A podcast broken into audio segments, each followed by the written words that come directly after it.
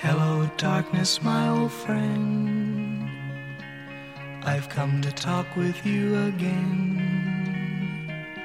Because a vision softly creeping left its seeds while I was sleeping.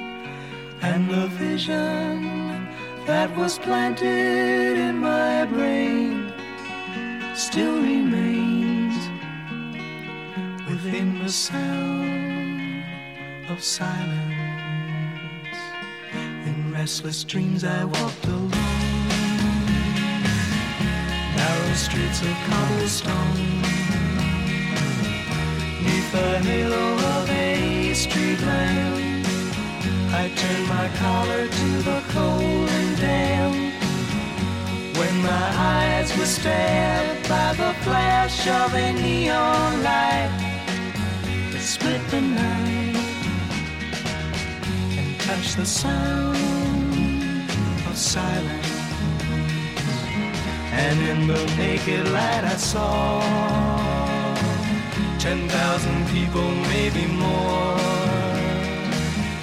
People talking without speaking.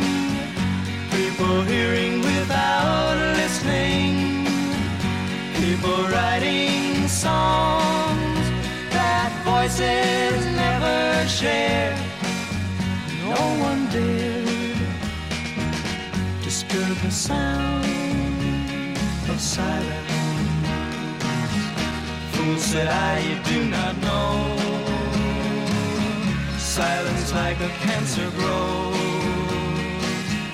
Hear my words that I might teach you.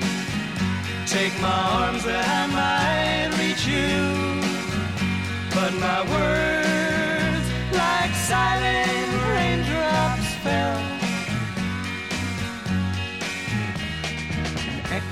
the wells of silence.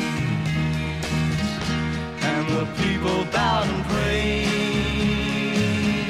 to the neon god they made.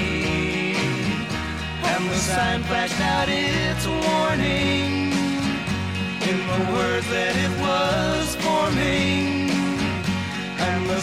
said the words of the prophets are written on the subway walls, the tenement halls, whispered the sounds of silence.